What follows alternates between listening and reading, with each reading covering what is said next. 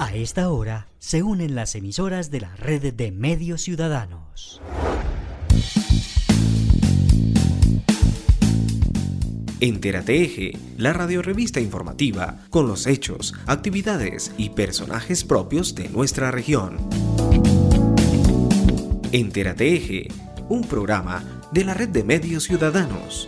Hola, ¿qué tal? ¿Cómo están? ¿Cómo les va? Gusto saludarlos un nuevo fin de semana aquí con ustedes para presentarles esta nueva emisión de Entérate Eje. Esta es nuestra semana número 127 que nos encontramos nuevamente a través de nuestra red de emisoras de nuestro departamento Caldas, Risaralda, Norte del Valle, donde nos escuchan a esta hora, como es habitual, en el mismo dial y a la misma hora, para contarles los hechos que nos parecen más importantes que ustedes deben saber y que deben tener en cuenta sobre nuestra región.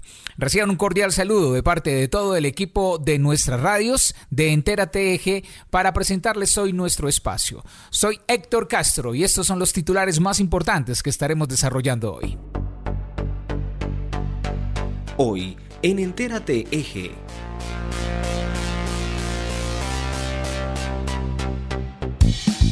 El gobierno nacional se comprometió a ayudar a los damnificados por el derrumbe en Manizales. Alerta por lluvias en Risaralda decretó el IDEAM. La mayoría de los municipios del eje cafetero se acogen a la medida del gobierno nacional de salir sin tapabocas. Autoridades de Caldas y Quindío entregan parte de tranquilidad frente a la seguridad para las próximas elecciones. Aerocafé avanza con la remoción de tierras. La Secretaría de Obras de Manizales avanza en el parcheo de las vías. En Anserma Caldas, los alcaldes del occidente estudian la posibilidad de construir un centro de detención transitorio. Y como cada semana, las noticias del gremio cafetero, lo que pasa en los municipios y la música, con el maestro Fernel Ocampo Munera. Bienvenidos al desarrollo de la información en Entérate Eje. Actualidad en Entérate Eje. Vamos con las noticias que tenemos para contarles en esta edición. Después de la lamentable tragedia ocurrida en Manizales durante esta semana, el director nacional de gestión de riesgos se comprometió con ayudas puntuales para los familiares que allí lo perdieron todo. Hola, ¿qué tal? Como siempre, un saludo muy especial a todos los oyentes de Entera TEG que cada semana siempre están con nosotros. El director nacional de gestión de riesgos visitó la zona de la tragedia en los barrios Centenario y La Castellana y allí declaró la calamidad con el objetivo de atender la emergencia y brindar soluciones para las familias de damnificados y así dar solución pronta a este lamentable hecho y sus afectados. Eduardo José González, director nacional de gestión y atención de riesgos. Bueno, en primer lugar, un mensaje de solidaridad, de afecto, de cariño y de acompañamiento a las familias de esas tres personas que perdieron la vida un mensaje por parte del señor presidente Iván Duque de acompañamiento total a la ciudad de Manizales y a estas familias especialmente. En segundo lugar, resaltar el trabajo del Sistema Nacional de Gestión del Riesgo. Aquí, en el municipio de Manizales, en cabeza del alcalde de la Oficina de Gestión del Riesgo y de todas las entidades que nos han acompañado, los bomberos, la Cruz Roja, la policía, el ejército, la la defensa civil, todos trabajando de la mano y coordinadamente, no solamente aquí, sino todas las entidades del sector.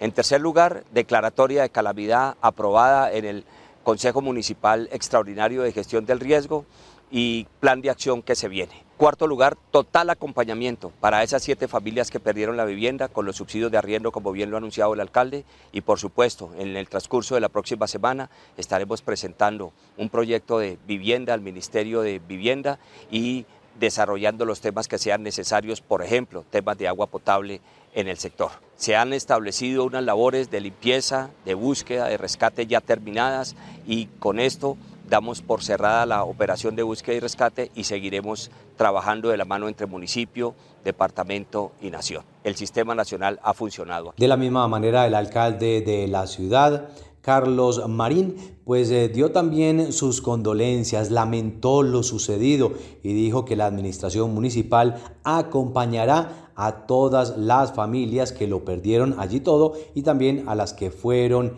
evacuadas. El alcalde de la capital caldense, Carlos Mario Marín una solidaridad grande a las familias que hoy tienen un dolor profundo, abrazo solidario a ellos, no los dejaremos solos, vamos a acompañarlos para que con esa solidaridad puedan volver a emprender su vida en esta ciudad que los ama. Pero además no podemos dejar de comentar lo sucedido en el municipio de Manzanares. Organismos de socorro pues reportaron que se presentó deslizamiento de tierra de grandes proporciones en el sector de Llanadas, barrio Gómez de la localidad. Allí, lamentablemente, un niño de apenas tres años perdió la vida y siete personas más resultaron con heridas de consideración. Los organismos de socorro, por supuesto, acudieron a atender esta situación y de esta manera, pues trataron de menguar un poco sobre esta lamentable situación. La comandante de bomberos de Manzanares, Diana González. Tuvimos un lamentable hecho en nuestro municipio, siendo las 5 y 45 de la mañana, se nos presenta un gran movimiento en masa en el sector Las Partidas vía Margaritas Llanadas, en el cual hubo una afectación de cuatro viviendas, las cuales nos dejan siete personas heridas, entre ellos eh, un menor de edad que lamentablemente pierde la vida en este hecho. Eh, en este momento se hizo el acordonamiento total del área, se hizo un balance de las familias afectadas eh, tenemos las seis personas en el hospital, las cuales están recibiendo atención médica. También la familia afectada del menor que lamentablemente falleció en este hecho ya recibió apoyo psicosocial de nuestra entidad de bienestar familiar, la cual ha estado apoyándonos. En el sitio se encuentra el señor director de gestión del riesgo, John Henry Salazar, eh, se encuentra eh, nuestro cuerpo oficial de bomberos, se encuentra personal de la Defensa Civil y la Policía Nacional y estamos con la maquinaria amarilla de la Gobernación de Caldas, la cual nos está brindando el apoyo para poder habilitar la vía en este momento. Eh, en este momento se habilitó un pequeño carril para motos y vehículos pequeños. Otra vida que lamentablemente se pierde apenas de un chiquito de tres años. Y precisamente frente a las lluvias, las autoridades se encuentran alerta ante posibles inundaciones y otros deslizamientos. Por su parte, el IDEAN generó alerta en la zona para que se permanezca en permanente vigilancia. Diana Carolina Ramírez Laverde, coordinadora departamental de gestión del riesgo, ¿cuáles son las alertas que ha emitido el IDEAN en las últimas horas?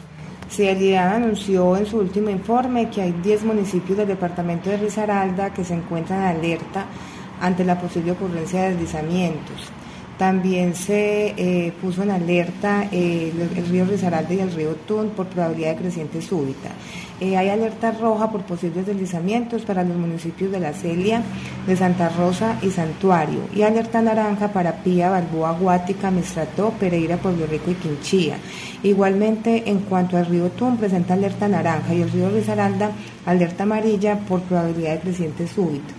Eh, aquí se hace una recomendación a todos los consejos municipales de gestión del riesgo de estos municipios para que estén atentos a estos comunicados y dispongan todas las acciones de prevención necesarias y de monitoreo eh, para estar atentos a cualquier eventualidad que se pueda presentar en el departamento. Sin embargo, hay 10 municipios en alerta, pero hay que tener especial cuidado en los 14 municipios, dado que por el comportamiento y, por la geomorfología que tiene el departamento, todos los municipios pueden estar vulnerables en ese momento a la ocurrencia de deslizamientos.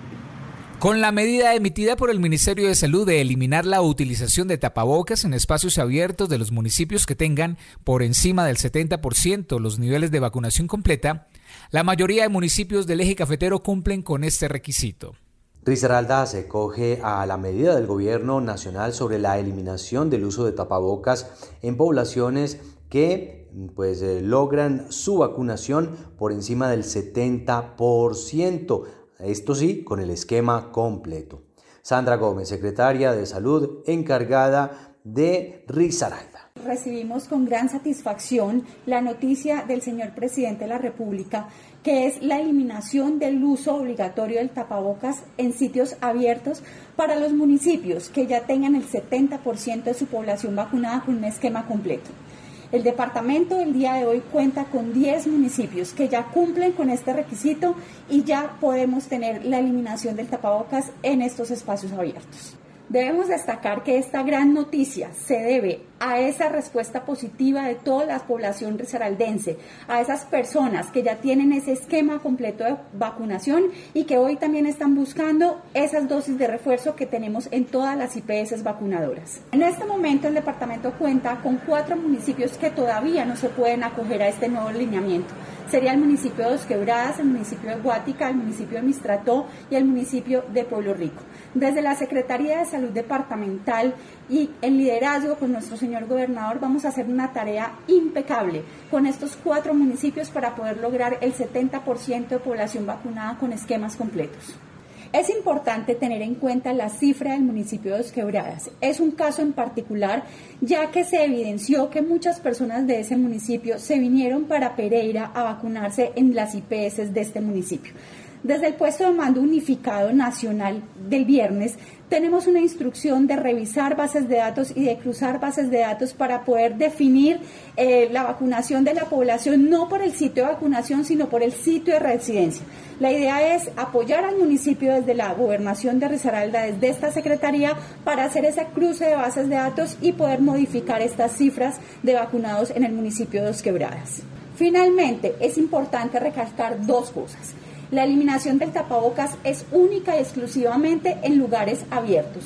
Y dos, es solamente para los municipios que hayan logrado el 70% de cubrimiento con esquemas completos de vacunación. Según esto, los municipios donde podrán estar sin tapabocas en espacios abiertos son La Virginia, Pereira, Santuario, Apía, Belén de Umbría, Balboa, La Celia, Marsella, Santa Rosa de Cabal y Quinchía. Igualmente, en el Quindío, la mayoría de sus municipios podrán aplicar esta nueva medida de salubridad con la que se espera los ciudadanos puedan respirar un poco mejor, eso sí, guardando las medidas que aún se recomiendan de conservar en cuanto a bioseguridad.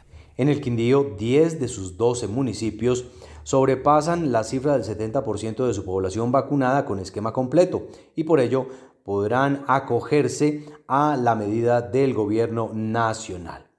Adriana María García, de la Secretaría de Salud del Quindío. Desde la Secretaría de Salud Departamental se realizó el día de ayer la mesa número 45 de seguimiento del Plan Nacional de Vacunación contra COVID-19, la cual luego de un año sigue presentando resultados exitosos eh, comparado con el desarrollo del plan a nivel nacional. Hemos recibido 1.157.949 dosis, se le han distribuido a los municipios 948.959 y se han aplicado 925.705 dosis entre primeras, segundas, únicas y refuerzos. Para efectos de la noticia desde el nivel central ayer, para descontinuar el uso de tapabocas en, espacios públicos abiertos, podemos decir que a pesar de que el decreto nacional no incluye a los municipios de Calarca y Salento por dificultades en la prestación de su servicio, nosotros desde el departamento podemos decir que el departamento en general sí cumple, sí tiene, sí tiene más del 70% de su población con esquemas completos bien sea segundas dosis o dosis únicas que se sumarían, ya que por las condiciones del territorio, la población que no tiene su servicio en su municipio puede acceder fácilmente a otro municipio y la principal estrategia de vacunación es vacunación sin barrera. Entonces, Calarca y Salento también cumplen. Otra prueba de ello es que en este momento la mayor demanda de dosis va para refuerzos y eso incluye los municipios de Calarca y Salento. Si estuvieran rezagados en primeras y segundas segundas dosis, pues no podrían acceder a refuerzos. Vamos con un 72.40% en esquemas completos, que son la sumatoria de segundas dosis y dosis únicas. En cuanto a refuerzos, el departamento ya se encuentra en un 25,45% de aplicación de refuerzos. Esta tendencia de aplicación de refuerzos es absolutamente lineal, es decir, va con el mismo enfoque que tuvo el Plan Nacional de Vacunación que empezó de mayor edad a menor edad. Recordemos que los refuerzos van para mayores de 18 años, luego de cuatro meses de su última dosis, de su segunda o su dosis única. Y para niños entre 12 y 17 años, solamente para niños que tengan algún tipo de cáncer, de uso de medicamento inmunosupresor o de trasplante de órgano sólido. Estas tres condiciones también aplican para mayores de 18 años de edad y lo único que cambian es que el refuerzo no se aplica a los cuatro meses, sino a los 30 días de la última dosis. Tenemos disponibilidad en este momento en el territorio de Pfizer, de Sinovac, de Janssen. Algunas dosis nos quedan de AstraZeneca, estamos a la espera de ese biológico y lo mismo que el biológico de Moderna, de Moderna para continuar con segundas dosis que están pendientes. Ahí está entonces la secretaria de Salud del Quindío, Adriana Marín García, hablando sobre esta medida y cómo pues pueden la mayoría de municipios del Quindío acogerse a ella. Están escuchando Entera TG, nuestro informativo semanal por nuestra red de medios ciudadanos. En Caldas, las autoridades dicen no haber recibido denuncias frente a posibles acciones delincuenciales o terroristas para las próximas elecciones del 13 de marzo.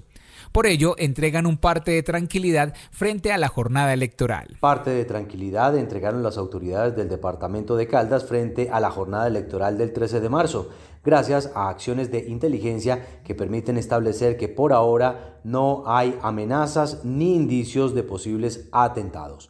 John Jairo Castaño, secretario de Gobierno del Departamento de Caldas. Precisamente el día de hoy se ha realizado el cuarto Comité de Seguimiento y Garantías Electorales para el Departamento de Caldas, los mismos que han sido descentralizados. Para el día de hoy se ha podido descentralizar para la subregión norte y para la subregión centro-sur de nuestro departamento. Podemos manifestar dentro de las tres conclusiones generales que en primer lugar no existe ninguna alerta o situación que vaya a poner en peligro ese derecho fundamental que tienen los ciudadanos para poder sufragar. En segundo lugar, hay que manifestar que hemos hecho y hemos propuesto ante este Comité de Garantías Electorales que el Comando Central de la Fuerza Aérea Colombiana pues nos dé ese acompañamiento que se requiere para recolectar el material electoral de aquellas zonas que son alejadas a nuestro departamento, es decir, específicamente la zona rural. Sin embargo, no hemos obtenido una respuesta positiva, está al pendiente de una viabilidad. Por ahora, todo parece que estará normal. También el departamento del Quindío espera que no se presenten hechos que alteren la tranquilidad para sus ciudadanos durante la jornada de elecciones.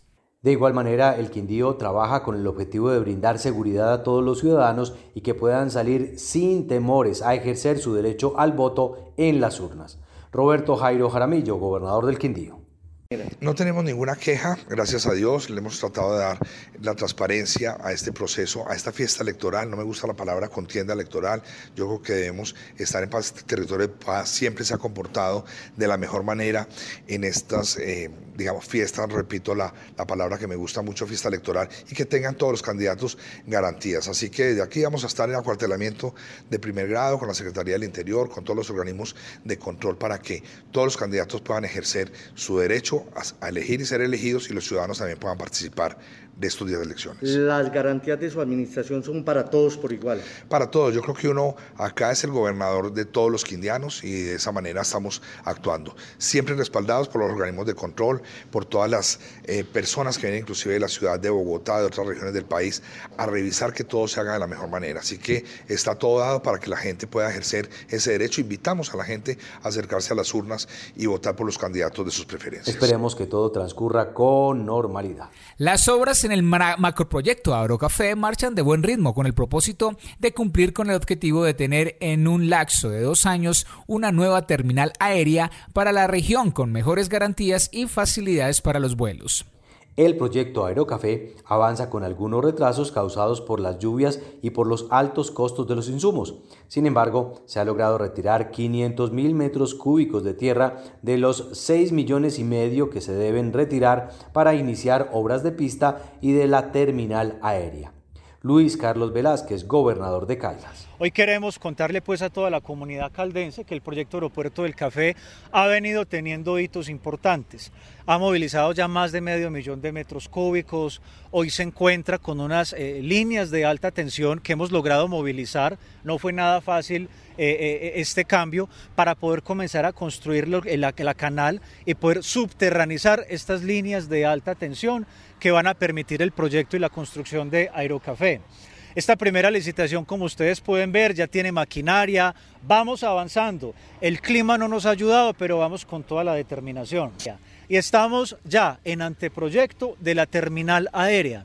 Una terminal que en principio, queridos amigos caldenses, se había diseñado para medio millón de pasajeros y hoy ya está diseñada para un millón de pasajeros. Por su parte, Aerocafé vigila que la constructora OH cumpla con los plazos y las obras. Amparo Sánchez, gerente de Aerocafé.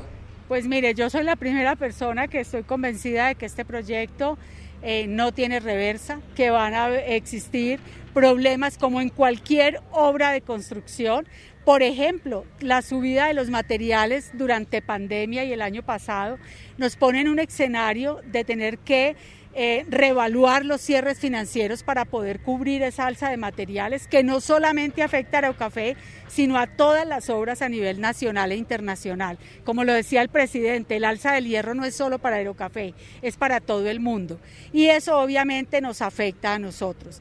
Entonces son muchos los retos, como decía ahora el señor gobernador, pero para eso tenemos equipos fuertes desde la región que están asumiendo el reto y solucionando el día a día el proyecto. La idea es que este proyecto aéreo esté terminado para finales del 2023. Ante la cantidad de huecos que presenta el asfalto de las vías de Manizales, la Secretaría de Obras Públicas inició con los trabajos necesarios que permitan garantizar el normal tránsito de los vehículos por la ciudad.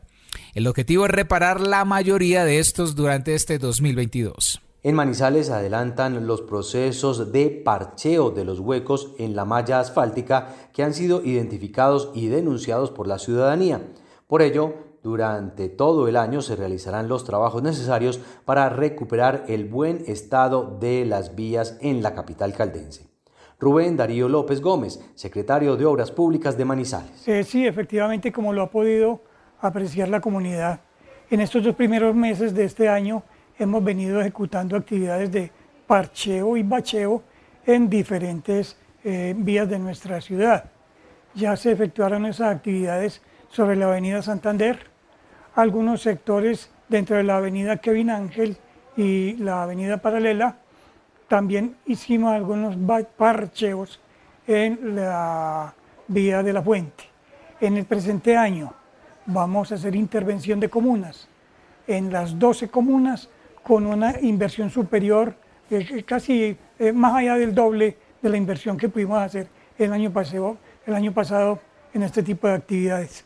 Adicional a ello, sacaremos unas licitaciones para eh, reemplazar el pavimento que ya está muy deteriorado entre el sector de la fuente y el sector de, de Ondas del Otún se hará una intervención también eh, sobre la avenida paralela en el sector del hospital y otras vías importantísimas dentro de la ciudad. Hay mucho por trabajar en este parcheo en las vías de Manizales, pero ya se está haciendo. Y cerramos esta primera parte de Entera Teje con la información del gremio cafetero que siempre nos presenta Adrián Rodríguez. El representante cafetero Marcelo Salazar Velázquez nos indica que la traviesa que se avecina en el departamento de Caldas no será muy alta debido a las variaciones del clima durante los últimos meses.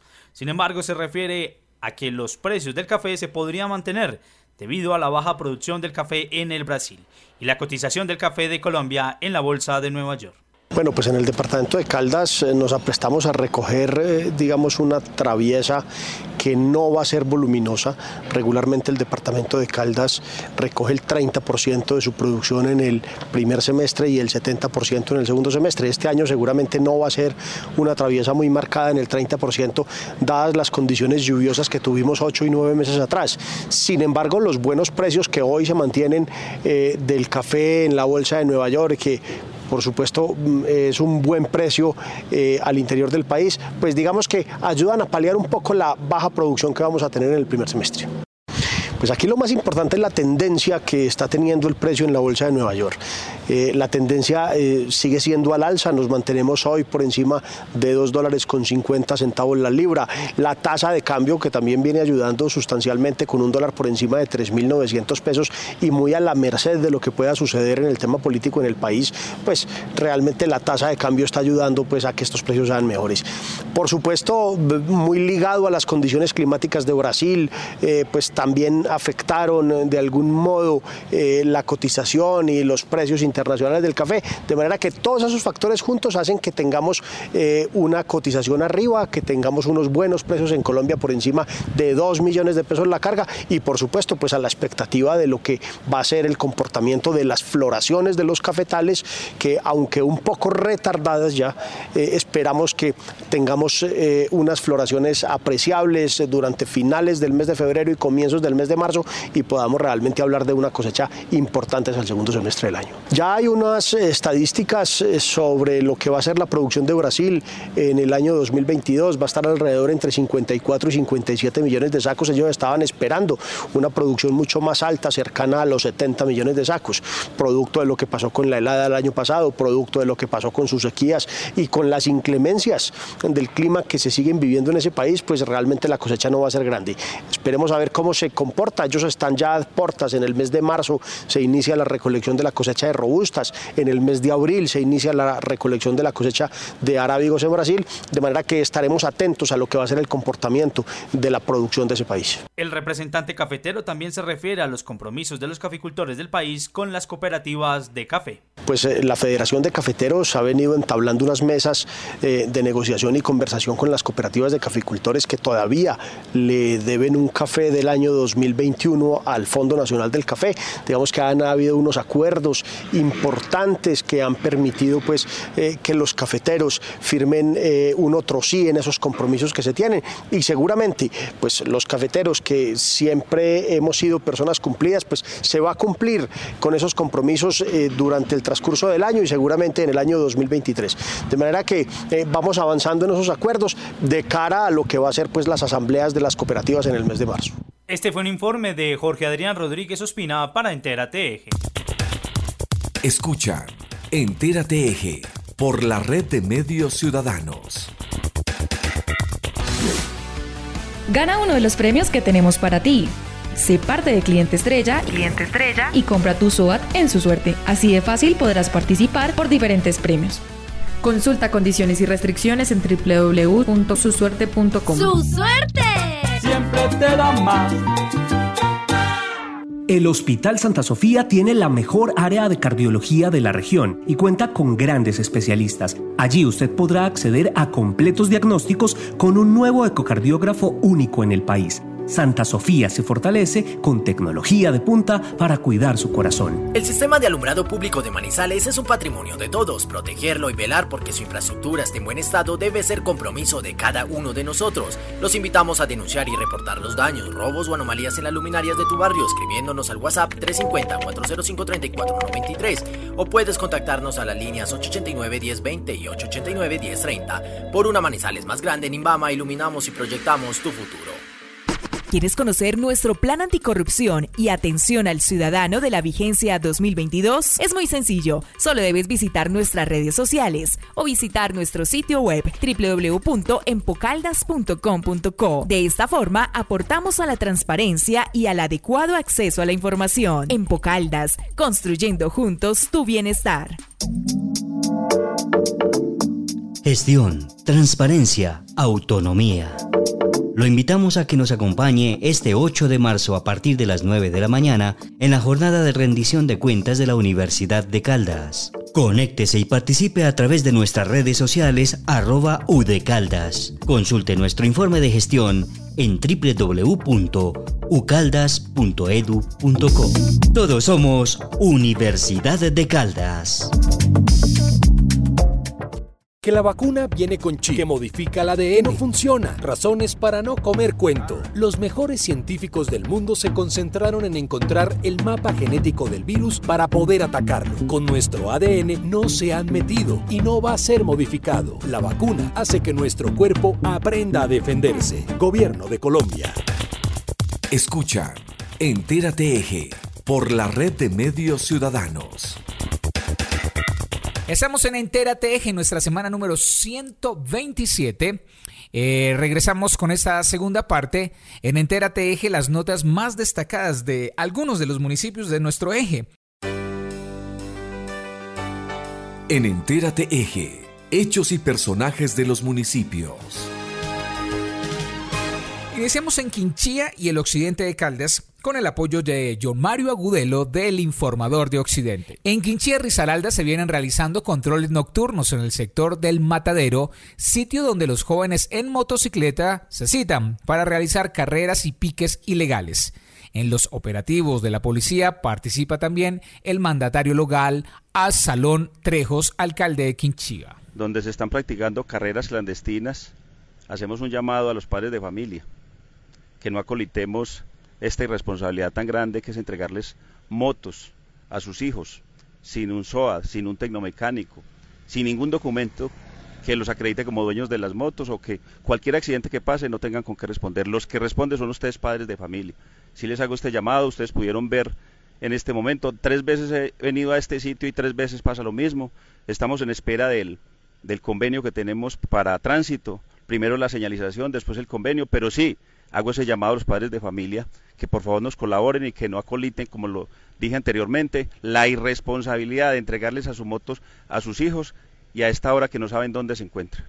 Vamos a seguir haciendo los controles en todo este sector, en el sector de, del matadero, y vamos a seguir haciendo los controles con la Policía Nacional. Hoy nos acompaña la personera, hoy nos acompaña la comisaría, hoy nos acompaña también la Policía Nacional, y vamos a estar haciendo estos controles en todo el sector del municipio, porque no podemos permitir que se salga de control esta situación. Vámonos ahora a San José. Allí la Secretaría de Agricultura, Desarrollo Sostenible del municipio, con el Sena Caldas y el Banco Agrario, promueven la inscripción a los diferentes cursos de emprendimiento que ofertan para este municipio, específicamente para la población rural. Carolina López Cadavid, la funcionaria del Sena, nos cuenta más. En su programa Cena Emprende Rural está ofertando eh, varios cursos emprendedores en diferentes áreas, el área eh, pecuaria, el área agrícola y el área agroindustrial en el área agrícola, entonces eh, producción agropecuaria ecológica para la soberanía alimentaria, creación de viveros, en el área agroindustrial emprendedores en producción de derivados del café, eh, también emprendedores en producción y comercialización de frutas y hortalizas y en el área pecuaria en el emprendimiento y producción de pollo en pie. Invitamos a todos los interesados a que se acerquen a la alcaldía municipal para obtener más información sobre los cursos ofertados. Por su parte, Vanessa Castañeda, funcionaria del Banco de Agrario, nos cuenta acerca de este proyecto. Estamos acá invitando a todas las mujeres rurales, a todos los jóvenes rurales, a todas las personas que tienen cualquier proyecto productivo. Nosotros financiamos cualquier actividad que se les ocurra en el campo. Si ustedes tienen o quieren quieren. Eh, invertir en un cultivo, en siembras, o tienen la necesidad en este momento de sostenimiento, capitales de trabajo, abonos, si en este momento que estábamos hablando con el SENA, si tienen un emprendimiento, si vamos a hacer una, eh, una construcción, si vamos a tener, eh, vamos a vender mermeladas, como lo hablábamos en este momento con el SENA, y necesitan una financiación, el Banco Agrario está disponible, el Banco Agrario está para ustedes, el Banco, el Banco Agrario está para financiar todos los proyectos y sacar adelante el campo colombiano. Seguimos recorriendo los municipios que hacen parte de nuestro eje cafetero en Risaralda Caldas, varios líderes del deporte y comunidad están preocupados por el proyecto de construcción de una cancha sintética, ya que la cancha quedaría muy pequeña y no podrían jugar fútbol 11. Argumentan que las medidas no corresponden a las que tienen en este momento el estadio. Sobre esto nos habló el concejal Edier Sánchez Uribe. Eh, al comienzo veíamos el proyecto con, con mucha satisfacción porque pues nos lo socializaron de alguna manera, pero veíamos un estadio muy bonito, muy, muy bien organizado con, con graderías, con, con camerinos, con los parqueaderos, con todo lo que nos mostraban, pero nunca tuvimos pues la, la precaución eh, de conocer que era un estadio que iba a quedar mucho más pequeñito, que le iban a, a reducir las medidas. Después de la primera socialización que se hizo en, el, en, en Cultivarte allí en el teatro, donde el gremio de los, de los deportistas y comunidad general le expresaron al alcalde que no querían las medidas tan pequeñas, pues allí se resolvió entonces que se iba a tratar de modificar en lo posible el, el proyecto. Eh, y, y, que seguía entonces con, con, lo demás, con las demás modificaciones, que fuera sintética, que tuviera todos los, todas las otras construcciones de las que habla, eh, incluido comprando un lote. Ya hoy eh, escuchamos la comunidad decir que, que definitivamente no quieren la cancha sintética, que no la quieren, que quieren seguir jugando en pasto, en la grama que ellos lo llaman. Entérate Eje Buenas noticias para la población de Belén de Umbría. Ahora contarán con una volqueta para la empresa municipal de vías. El vehículo entrará a reforzar el equipamiento para mejorar el estado de las vías rurales. La presidenta del Consejo de Belén, Vanessa Benjumea, se refirió sobre esta inversión. De verdad que desde el Consejo Municipal decirle a la comunidad de Belén de Umbría que acá está el Consejo presente. Estamos autorizando al alcalde para este tipo de proyectos que benefician eh, nuestros campesinos, sobre todo. Esto es un regalo, hay que decirlo de esa manera. Esta volqueta es un regalo para los campesinos del municipio de Belén de Umbría. Muy seguramente la van a ver transitando por todas las veredas de nuestro municipio. Ahora que en el programa Vamos Campo, que es la línea estratégica número uno del plan de desarrollo estamos empezando a intervenir las vías rurales y yo creo que nada mejor y nada más oportuno que en este momento a través de, un concepto y a través de una autorización que, el Consejo Municipal le otorgó al alcalde municipal para la compra de, de, este vehículo. Y acá están invertidos, señores y señoras de Belén de Umbría, acá están invertidos los recursos de nuestros impuestos. O sea que sí vale la pena trabajar conjuntamente. Claro que sí, estamos trabajando conjuntamente con el alcalde municipal, con instituciones importantes como el Comité de Cafeteros, como la Cooperativa de Transportadores y como las juntas de acción comunal y con todos los gremios del municipio de Belén de Umbría para seguir adelante y seguir avanzando. Entérate Eje. Este es el recorrido que hacemos por los municipios del eje cafetero en Entérate Eje. En Anserma, los alcaldes del occidente estudian la posibilidad de construir un centro de detención transitorio dado el hacinamiento en los cuarteles de policía. Sobre esta iniciativa, el alcalde de Anserma, John Alejandro Londoño, nos amplía la información. Bueno, entre las principales conclusiones, la primera está es que, por ejemplo, en temas de seguridad hay un, hay un asunto que tenemos que eh, intentar resolver lo más pronto posible y estamos hablando de un sitio que es como una especie de un área eh, de, protección para el traslado de todas aquellas personas que son capturadas pero que quedan como sindicadas más no condenadas porque todas hoy están en el comando de policía y ya estamos saturados todos los comandos de policía. Yo diría, no sé si del país, pero al menos en esta zona del occidente próspero ya no hay espacio para una persona más, están en unas condiciones pues muy lamentables ahí, no tienen eh, unos mínimos vitales pues de comodidad para estar en esos sitios y estamos mirando nosotros a ver qué podemos hacer ahí para buscar al menos un sitio regional donde podamos, mm, digamos, tener un espacio para ellos.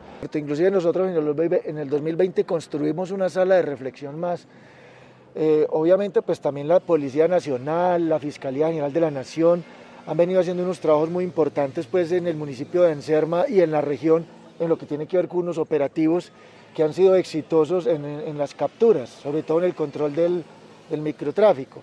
Y eso pues obviamente ha hecho también que aumente el número de personas allí, pero están en unas condiciones que no son las más apropiadas y efectivamente estamos en un hacinamiento que, que obviamente ya raya en los límites y necesitamos hacer algo pronto para resolver esta situación. Entérate El pasado jueves fueron seleccionados en Chinchiná los 10 mejores cafés especiales de Caldas. Freddy Castaño nos amplía este importante evento y cuáles fueron los ganadores. En el municipio de Chinchiná se seleccionaron los 10 mejores cafés especiales de Caldas, los cuales participarán en Estados Unidos, en la ciudad de Boston, en uno de los eventos internacionales más importantes de la industria del café. Sobre este concurso, nos habla el secretario de Agricultura y Desarrollo Rural de Caldas, Carlos Alberto Ramírez Grajales. Hoy nos sentimos muy contentos de haber podido participar en este evento, en el cual estamos y seleccionamos los 10 cafés que nos van a representar en la feria de Boston de cafés especiales. Para nosotros fue un placer porque tuvimos la posibilidad de tener más de 65 muestras del 50% de los municipios del departamento. Y eso nos complace porque estamos mirando que hay productores empoderados con mejorar su calidad y sobre todo de mostrar esos cafés especiales que tenemos en el departamento. Le queremos dar un agradecimiento muy especial a la Alcaldía de Chichiná, a la Escuela Nacional del Café, al Comité de Cafeteros, al SENA, y a la RAP Eje Cafetero, que ha sido la institución que ha liderado este proceso, porque no solamente vamos a tener representación de nuestros productores, también vamos a tener representación de los productores del departamento del Quindío, de Risaralda, de Tolima y de Caldas. Esperamos que esta actividad podamos tener la posibilidad de seguir mostrando nuestro café y tener negocios a nivel internacional, porque eso es lo que queremos, que nuestros productores no solamente produzcan en su finca, sino que también tengan la posibilidad de vender su producto a nivel internacional. Desde la gobernación de Caldas, gracias al, apoyo de nuestro gobernador, queremos seguir fortaleciendo estos, fortaleciendo estos procesos y decirles a todos ustedes que para la gobernación de Caldas, primero los caficultores y primero la gente. Esta es la lista de los ganadores. Mon Coffee, de Neira. Comitur, de Chinchiná. Café Cocomá, de Neira. Luz María Vargas, de Belalcázar. Ciro Néstor Cruz, de Chinchiná. Gloria Amparo Rodas, de San José.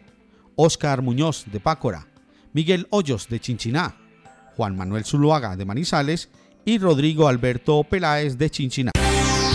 Entérate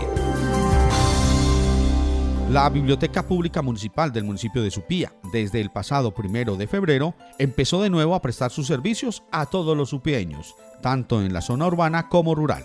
Sobre la reapertura de la biblioteca y los servicios que oferta, nos habla Nelly Henao bibliotecaria de la Biblioteca Pública Municipal de Supía. Este año se hizo la apertura de nuestra biblioteca pública a partir del primero de febrero, teniendo una gama de, de programas que siempre se han venido realizando en nuestro municipio según la ley de bibliotecas, que es la 379 del 2010, que son 10 servicios básicos que en este momento evaluados del año 2021, estamos 10 sobre 10, que es una buena calificación para nuestro municipio, porque en algunas bibliotecas no han contado con la buena suerte de tener las, las puertas abiertas de nuestras bibliotecas públicas. Vamos a iniciar con una de las actividades muy importantes que cuenta nuestro municipio en este año, que es el, el, quinto concurso de cuento, que este año es sobre medio ambiente, teniendo en cuenta nuestro río Supía.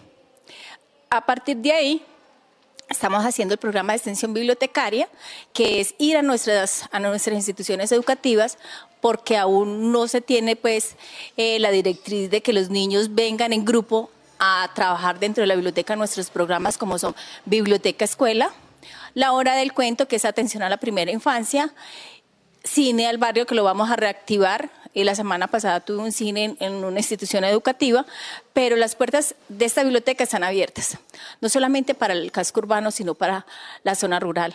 Toda la población es bienvenida a nuestra biblioteca pública municipal con todos los servicios que está prestando. Los horarios de atención en la biblioteca pública municipal de Supía son los mismos de lunes a jueves, entre las 8 de la mañana y las 12 y 30 del mediodía, y entre las 2 de la tarde a las 6 y 30 el día viernes de 8 de la mañana a 12 y 30 y de 2 a 5 y 30 de la tarde. Entérate Aprovecho y le doy paso a nuestra compañera Olga Cecilia Franco desde el municipio de Aguadas, quien nos entrega un completo informe sobre la elección de las delegadas para la cooperativa artesanal. De las 220 asociadas que tiene esta entidad, solo 20 postularon sus nombres para la elección de 18 de ellas. Estuvimos atentos a este proceso electoral y conversamos con el secretario tesorero José Norbey López Sánchez sobre la importancia de esta actividad. Para la red de medios ciudadanos, mi nombre es eh, José Norbey López Sánchez, mi cargo es secretario y tesorero. Lo estamos llevando a cabo con el fin de actualizar pues todos los datos eh, para estar al día pues con, con, todos los requerimientos de, las, de la Supersolidaria y de los demás órganos que nos rigen. Secretario, ¿cuántas delegadas se eligen precisamente y qué cargos ocuparán? Eh, tenemos 20 candidatas de las cuales van a quedar, eh, Dios mediante, 18 elegidas para ocupar los cargos de eh, Consejo y Junta de Vigilancia de la organización. Contémosle a los oyentes quiénes participan en este proceso electoral. Podían participar participar todas las, todas las asociadas que se encontraran hábiles al 31 de diciembre del año inmediatamente anterior.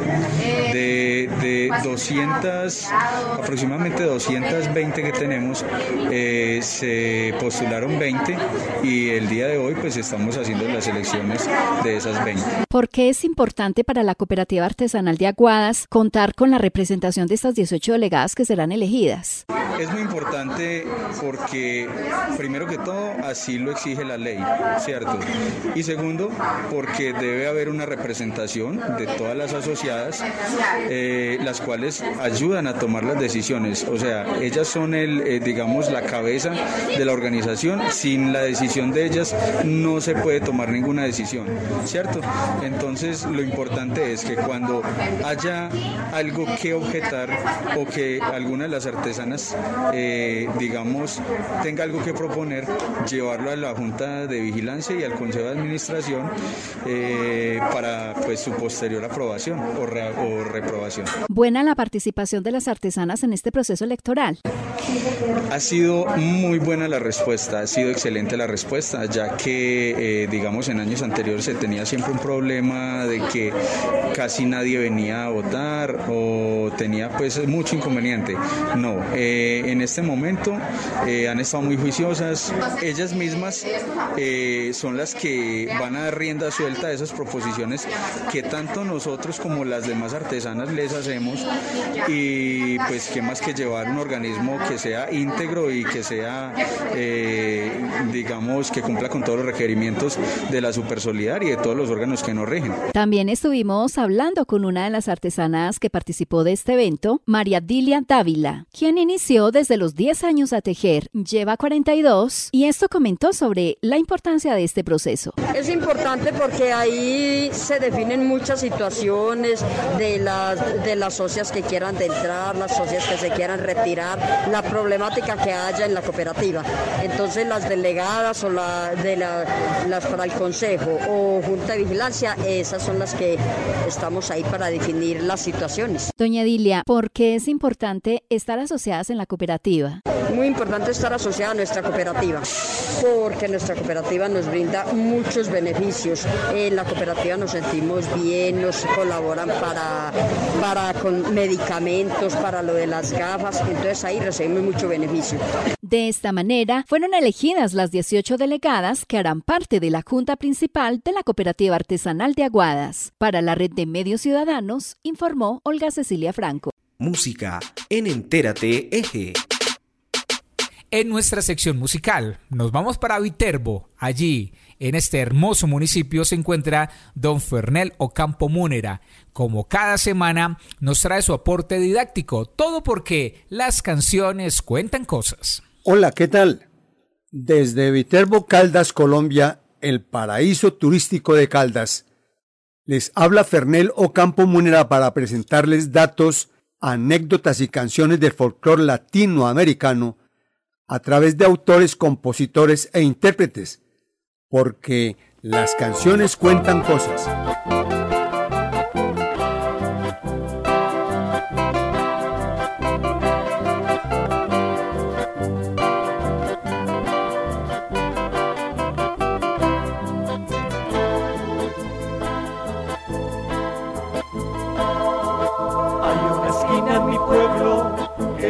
Tiempos pasados que nos entrega añoranzas y recuerdos bien guardados, que nos entrega añoranzas y recuerdos bien guardados. Sin duda alguna, entre los referentes turísticos que identifican al municipio de Viterbo Caldas ante Colombia y el mundo, están la idílica entrada Boulevard Túnel de los Amanes, el río Risaralda, que corre de norte a sur cuando en Colombia los ríos corren de sur a norte o en diagonal buscando desembocar en el mar Pacífico. Las calles amplias como el corazón de su gente. En el marco de plaza, la Galería Yurupari Arte Paneso. Y en la carrera séptima calle Díaz, esquina, Cameloj, el cielo de la música, atendido por su propietario, el tenor Nelson Adolfo López. En sus muros registra la historia del municipio a través de nombres trascendentales que han sobresalido en la historia de Viterbo. Sacerdotes, alcaldes, músicos, cantantes, escritores, pintores, dirigentes políticos, personajes típicos. Visitar Camelot, el cielo de la música, es conocer en pocos minutos todo el trasegar de un pueblo que ha sabido superar períodos de triste historia convirtiéndose en adalid de resiliencia y ejemplo de superación.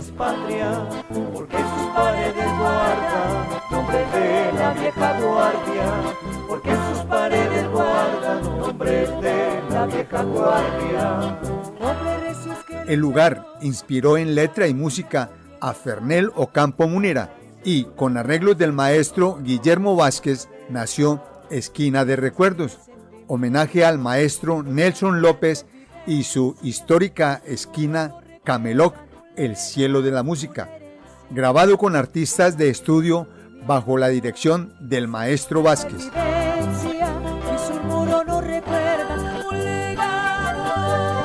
Las canciones cuentan cosas.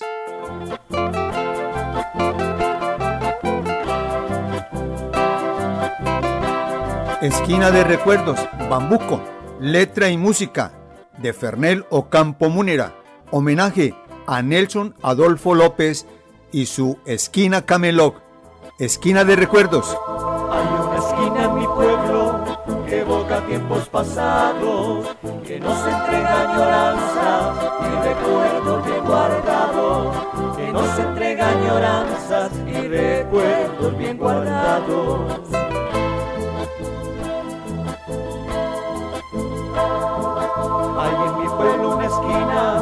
Que cuenta historias de antaño y que en sus paredes guarda memoria de muchos años y que en sus paredes guarda memoria de muchos años.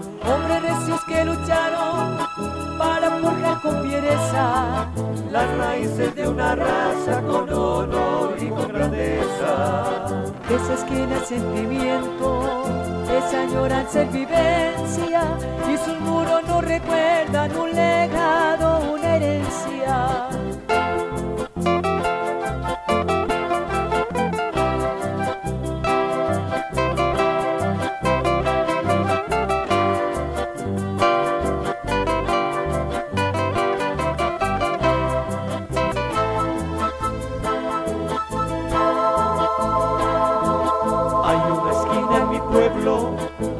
Evoca tiempos pasados, que nos entrega añoranzas y recuerdos bien guardados, que nos entrega añoranzas y recuerdos bien guardados.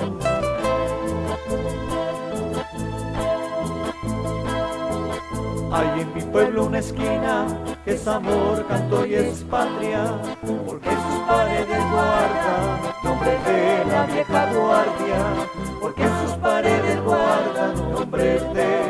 vieja guardia.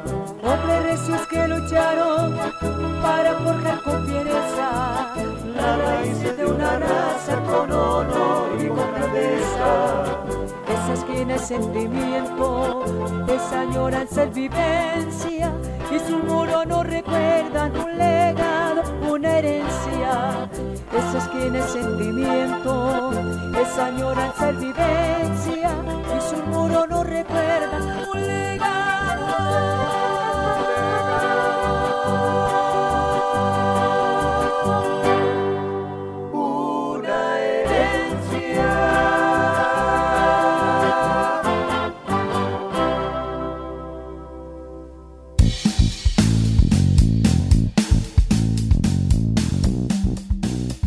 Cierre les contamos que este fin de semana se realiza en Manizales el séptimo festival Orquídeas, Café y Arte que irá hasta del 25 al 27 de febrero en el recinto del pensamiento de Manizales.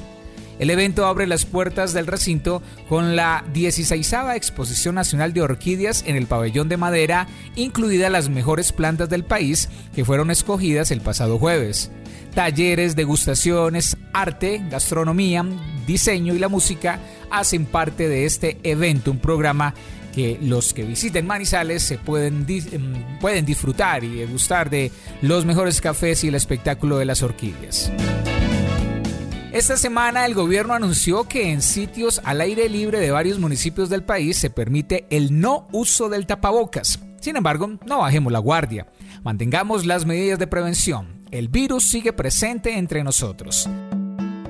De esta manera llegamos al final de Entérate Eje. Esta emisión llegó a ustedes a través de las emisoras Inmaculada Estéreo, Anserma Estéreo, Brisa FM, Mirador Estéreo en Quinchía, Dorada Estéreo, Pensilvania Estéreo, Angular Estéreo de Palestina, Quimbaya Estéreo, La Bacana en Salento, Alcalá FM en el norte del valle, Armonía Estéreo en Salamina, La Campeona Estéreo de Samaná, Azúcar Estéreo en la Virginia, Quinchía Estéreo, Radio Cóndor de la Universidad Autónoma de Manizales, UMFM 101.2 de la Universidad de Manizales, Viterbo Estéreo y Voces FM en Manzanares.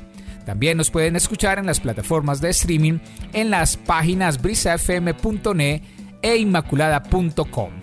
Agradecemos a todo el equipo de producción, Juan Alberto Giraldo, Adrián Rodríguez, Luz Adriana López, Héctor Freddy Castaño, Olga Cecilia Franco, John Mario Agudelo, Arley de J. Blandón, Fernando Campo Múnera, con la dirección de John Jairo Herrera Sánchez, les estuve acompañando. Soy Héctor Castro, nos vemos la próxima semana. Recuerden que Entera TG es una producción de la agencia Mix Medios para la red de medios ciudadanos. Entérate Eje, la radiorevista informativa con los hechos, actividades y personajes propios de nuestra región. Entérate Eje, un programa de la red de medios ciudadanos.